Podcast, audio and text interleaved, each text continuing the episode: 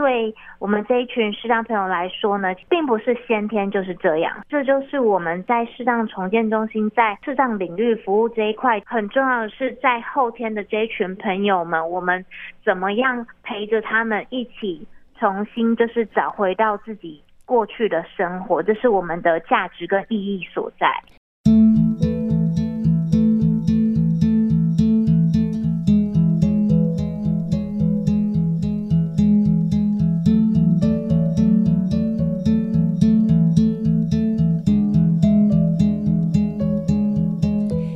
一个社会的进步，就是把任何一个有需要的人都当作是我们的家人、我们的亲人一样，我们伸出温暖的手去迎接他，并且带领他走向一个更安全、更有自尊的境界。自从开始了忙里偷闲以及听见阳光的心跳这个广播节目之后，宜家呢深深的感受到，其实不管是不是身心障碍的朋友。眼睛看得见、看不见的朋友，当有需要的时候，有些单位伸出援手，及时的服务，或者是长久的陪伴，对于他来说，那就是在他眼前的一道光，指引着他的方向。今天我们要为大家介绍的是伊甸视障重建中心，我们邀请到的社工黄千凤。嗨，千凤你好。大家好，主持人好。首先呢，请千凤来跟听众朋友分享一下，你们这个伊甸视障重建中心已经开始多久时间啦？从一百零二年开始，就承接台北市政府社会局的台北市视障者服务。那到今年大概已经八年的时间了。那你来到伊甸有多久了呢？呃，也差不多是八年的时间。自从伊甸视障重建中心开始服务以来，千凤就在这里服务视障朋友喽。在第一年刚进来伊甸的时候，其实是在新北市爱民发展中心，那它也是针对新北市视障者服务的部分，大概做了一年，然后就转来台北市这样。那跟我们分享一下伊甸视障重建中心在视障服务这部分最想要展现的意义在哪里呢？我觉得在这过程当中，因为随着现代化三 C 用品的增多，那其实也包括台湾的社会到二零二五年，其实是到超高龄化的社会。随着高龄化，视觉上面的本身就会退化，所以其实这对我们在视力的保健跟维持是会有影响的。在我服务的这八年的过程当中，我们其实有做就是服务的统计。嗯，在我们服务的人口数，后天导致视力障碍的，而不是先天可能因为早产或是其他疾病导致视障的原因，其实大概占了百分之七十跟八十。后天的视力障碍占百分之七十到八十，这么高啊？嗯，是的。那其实变成是说，如果是后天的话，他可能最早就没有开始接受到特殊教育的部分。可能念特殊学校啊，或者是在过程当中就是有教育单位的支持，那其实变成是后天的部分，可能大概四五十岁，可能就会开始有一些视力状况的发生，导致常听到的老年性黄斑部病变、现在的文明病糖尿病，导致视网膜病变、白内障、青光眼。这些东西会导致我们就是视力的退化，或者是导致就是呃视障的发生，其实都是属于后天的部分。那这些后天的视障朋友，其实对于我们来说，视障的意义在哪里？因为其实对我们这一群视障朋友来说呢，过去因为并不是先天就是这样，所以其实在心理的调试上。或者在怎么样重新回到以前，还看得到那些，不管是行动上面、生活上面，或者是自己的跟家人的相处，或者是跟工作。非常有关系，这些经济，然后休闲娱乐都会造成非常大的影响。嗯哼，所以这就是我们在适当重建中心在呃适当领域服务这一块很重要的是，在后天的这一群朋友们，我们怎么样陪着他们一起重新就是找回到自己过去的生活，这是我们的价值跟意义所在。千凤来跟听众朋友分享，你在陪着视障朋友这么多年的时间，那除了视障朋友们他们的一些生活重建的服务之外，千凤你觉得啊，视障朋友还需要什么样的服务呢？让朋友们其实并没有比较特殊，他们其实只是在视力上面需要多一点点的协助。其实就像呃，如果我们有近视的听众朋友，其实其实眼镜等于一样是个辅具。嗯，当我们把眼镜拿掉，我们面对的就是一个人。嗯，其实面对人的过程当中呢，我们服务的是一个从小到老。的一个生命的经验的过程，那其实我觉得这个部分，从可能视障孩子的部分到可能视障的长辈，那其实在这个部分，我觉得包括可能刚刚提到有说到，可能我们后天失明的可能视障朋友是比较多的，针对他们。怎么样，在一般人都需要在面临空巢期，或者是说可能到孩子长大，自己可能夫妻俩在家，那怎么样重新规划自己的生活，那以及自己退休之后老化的生活等等，其实对我们视障朋友来说是一样的。嗯哼。是怎么样让我们的呃老年生活活得更加精彩、丰富、多彩多姿？那其实这个也含纳在就是我们的长辈服务当中。刚刚有稍微提到一些休闲的课程的部分。嗯，其实在这个当中，其实我们视障者面临到的可能视力状况退化，不是只有自己可能的问题。那这个包刚像我刚刚有提到说那个林大哥的部分，嗯。那其实，因为他本身是呃家里的经济主要的支持者，那其实相对来说，对于照顾他的太太的这个部分，呃，我们有针对像未来的的计划，我们想要针对像我们的视障家人照顾者的支持服务，在这个照顾的过程当中，其实不只是视障者面临可能自己视力的退化，那家人其实也要去慢慢去。接受说啊，我我的先生是视障者，他现在变得视力不好，我可能在生活当中要有什么样的转变？譬如说，可能从经济的部分就要变到落到妻子的角色身上，嗯，那或者是说，可能家里的东西呀、啊，我们可能以前不能再像以前一样随意的摆放，我必须要把它固定的位置，或者是说，可能我在告诉我的可能视障的家人的时候，即便不是全盲，可能他们在可能视力比较不方便，我可能必须要跟他讲说，了解他的视力状况，譬如说遥控器。在茶几的左下角的位置，或者是在跟他讲说位置的时候，要以他的视觉方式来跟他说怎么样，他是可以看得到东西，然后东西要物归原位等等。这些其实对于我们我们照顾者来说，刚开始都是可能不太习惯，嗯，那也会因为在面临视力退化，可能自己的情绪，可能自己的压力等等。也会可能对于可能照顾者也会有一些可能情绪上的一个生气呀，或是觉得他们不了解自己的状况发生。那其实对于照顾者来说，其实也会有一些压力存在。对，所以其实未来我们针对这个部分呢，其实也会想要发展照顾者的一个支持的舒压的团体或者是服务等等。是那。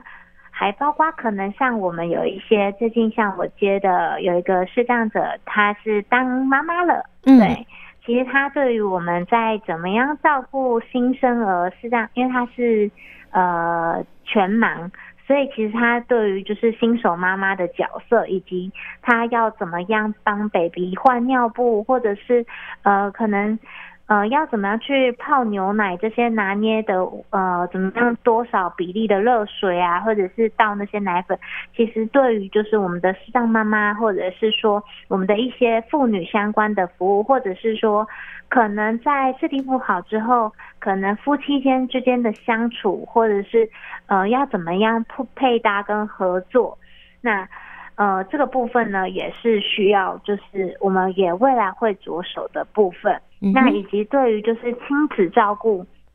可能他对未来就是孩子要怎么样去教育他，或者是怎么样跟孩子说，妈妈，我是视力不方便，那你必须要告诉我说，呃，哪些功课的地方需要签名，要你的手要带着我的手抵到要签名的地方，我要在哪里签名，或者是说在教养的过程当中，当中怎么样去面对。怎么样去协助孩子，或者是说在智障父母需要孩子的协助的时候，怎么样去做这方面的支持等等。那这也是对于我们智障的朋友，还包括可能整个家庭来说都是非常重要的。那也是未来我们呃从这几年服务的过程跟经验当中有这样的基础底下。更加的去融入以及发展，更加照顾到他们的全方位跟家人相处的部分。刚才你提到的这几点，让我们发现视障朋友他真的就是眼睛看不见而已，他其他的能力其实就跟一般人是一样的，所以更是需要透过了像你们这样的单位来协助他，不管是做生活上的重建也好，或者是工作上的一些职业训练。也好，这些都是可以帮助，尤其是中途视障的朋友，因为对他们来讲，这些东西是重新开始，是很困难的部分。但不论再怎么困难，刚才你讲的例子也都让我们深具信心。每个人，不管你是看得见，你看不见，只要你对自己有信心，你觉得我可以，什么事情都是可以克服的。最后呢，我们请千凤来跟听众朋友，以你一个社工的立场啊，你看看一般社会大众其实对于视障朋友有很多蛮奇怪的一些，比方说他们看不见呐、很可怜呐、可能在捷运呐，或是在人多的地方，我要去扶他，他不想让我帮他。奇怪的，为什么他们不让我帮助啊？就是有很多明眼的朋友对于视障朋友有一些不了解的地方。最后是不是提醒大家，我们一般的社会大众，我们究竟要怎么样来看待视障朋友？还有我们呃，也许想去帮助他的时候，我们可以怎么做？或者是说，就算他拒绝我，我也应该清楚的知道他不需要嘛，我也没什么好生气的。呃，我觉得如果假设家人或者是身边有视障的朋友，或者是我觉得这个可能要分两方面。第一个，先假设在路上的时候呢，假设你看到一位视障者，呃，我们其实很希望可以协助他，不管是在路上或者是捷运上的部分。那首先第一件事情呢，呃，假设我们在呃一般的路上的话，看到视障者，首先呢，我们可以先询问的方式，不要一下子就手去抓住他，嗯，呃，可能我们视障朋友会吓一跳。呃，我们有四个就是口诀，叫做问、拍、引、爆。那首先第一部分呢是问。询问说，呃，您好，呃，请问您是有需要过马路吗？有没有需要我协助的地方？嗯，那接下来如果他没有反应的话，他可能不知道你在叫他，这时候才稍微轻拍他一下。嗯，那我们要拍他什么地方呢？肩膀呢？手肘啊？还是手臂呢？嗯，其实这个部分呢，主要是拍，尽量就是拍肩膀啊，尽量就是不要靠近他的身体的主干，这样子，因为避免会有一些男女生会有一些肢体上的接触，这样子。嗯嗯、对，那就是可能肩膀稍微轻拍一下，这样他才会知道说，呃，你没有在叫他，或者是怎么样之类的。是。接下来呢，如果假设。假设他说：“嗯，我需要你的帮忙，然后你再引导我们的视障朋友。如果我们在引导的过程，尽量让视障者是抓你的手肘的部分，视障者用虎口抓你的手肘，除非你们的身高落差太大了，譬如说可能视障者很高，然后对我来说可能是小女生，个儿比较小。”才会使用搭肩的方式，因为其实可能可能过去的教导，或者是可能有些民众会认为说，呃，是以为是用搭肩的方式，其实搭肩的部分，因为可能比较容易松脱，嗯，所以其实这个比较没有那么安全的，嗯，所以一般来说正式的。呃，可能引导的方式是让视障者呢能够抓住你的手肘的部分，嗯，不是上手臂，也不是下手臂哦，是针对手肘的，手弯起来的地方那块骨头，弯起来的地方。嗯那再来就是在我们引导的过程当中，我们可以跟他一边跟他报路面上的一个情况，譬如说，呃，有一个小坎，然后可能速度要稍微减慢等等，或者是现在是呃上坡或者是下坡，对，可以让尽量让他清楚一下，熟悉自己的可能呃定位跟方向的一个状况，让他知道自己走在哪里了。嗯嗯，对。所以这是我们一般在马路上遇到我们的视障朋友，如果假设他说，呃，我不需要帮忙的话，也没有关系，就是因为其实他基本上会出现在我们一般马路上，都是应该会有接受过定向行动训练。其实大家也不要气馁。我们唯有其实让我们的视障朋友独立一点，他才可以真正去完成他自己的能力的部分。所以这个部分，假设他觉得他自己可以的话，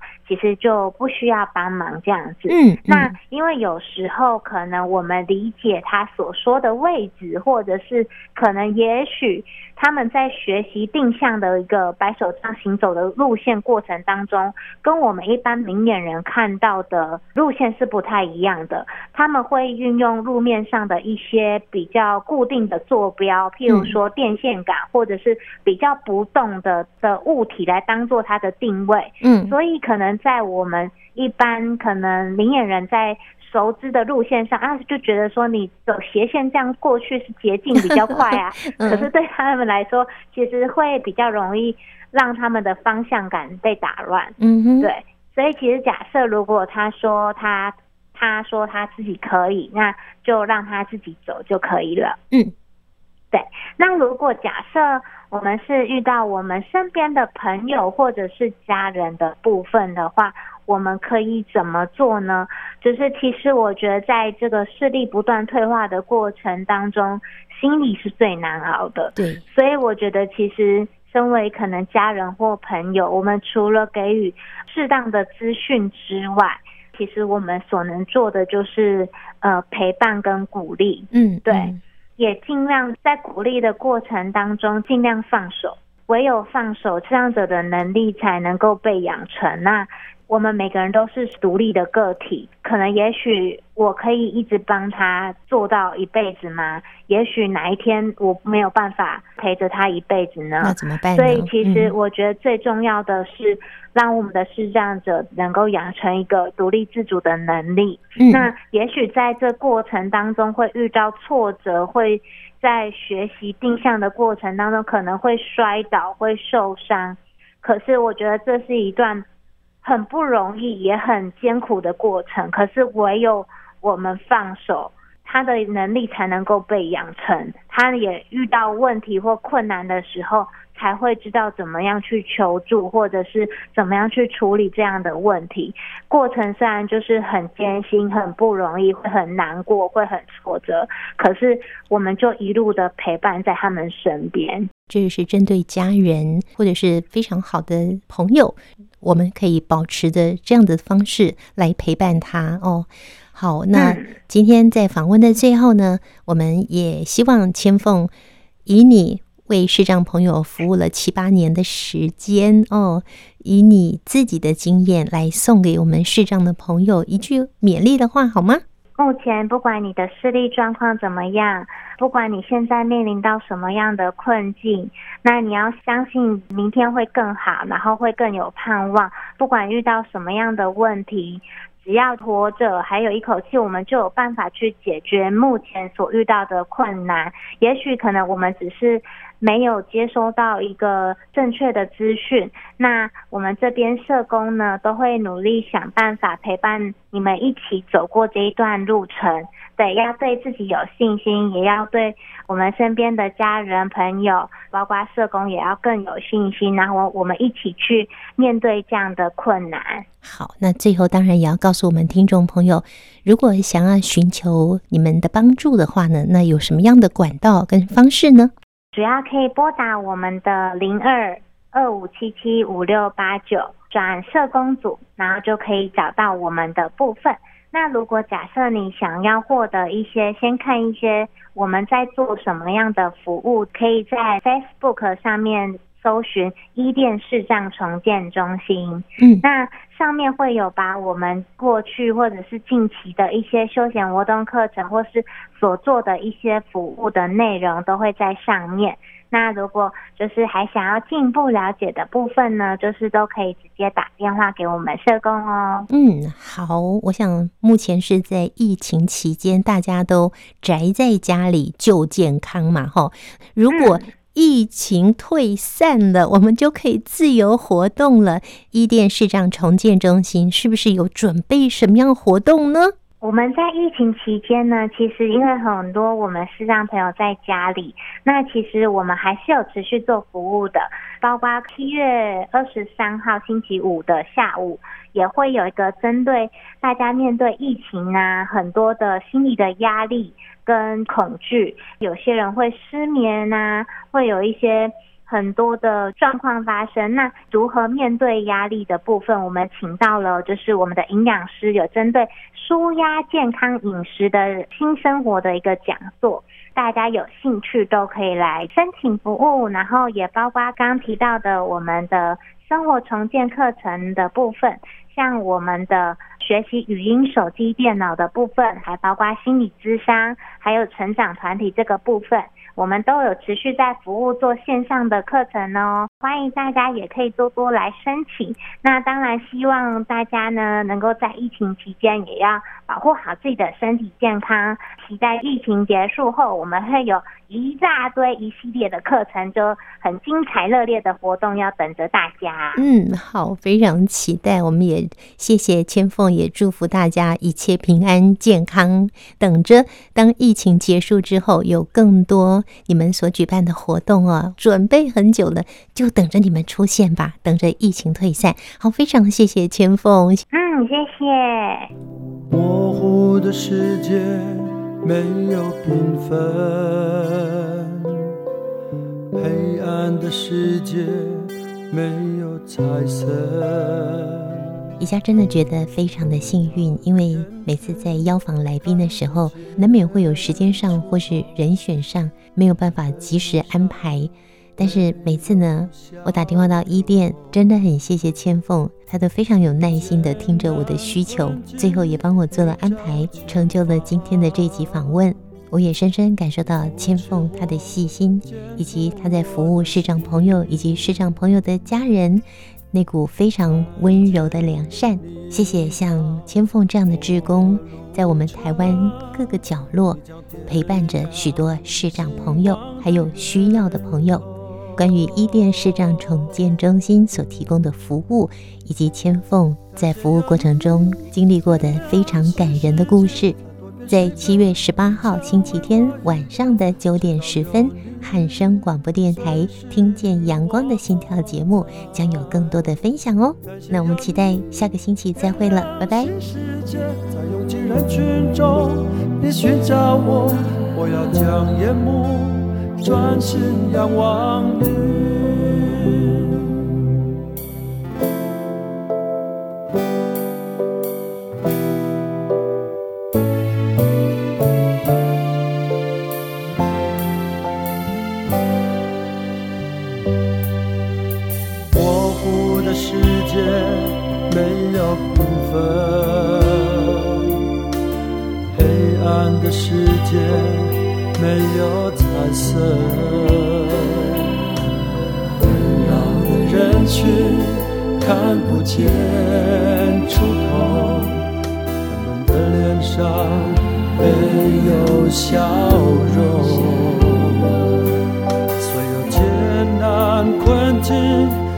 照前方，扶持我，坚固我的心。看见你引导我路程，你将点亮星光的源头。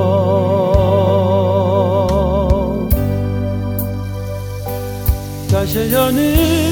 点亮新世界，在某个时刻，你成为我依靠，直到有你，随时与我同在。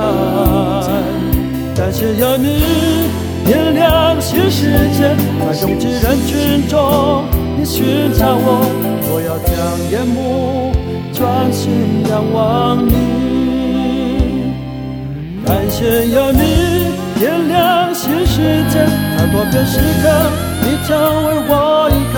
直到有你随时与我同在。感谢有你点亮新世界，在拥挤人群中，你寻找我，我要将眼目专心仰望你，我要将眼目专心仰望你。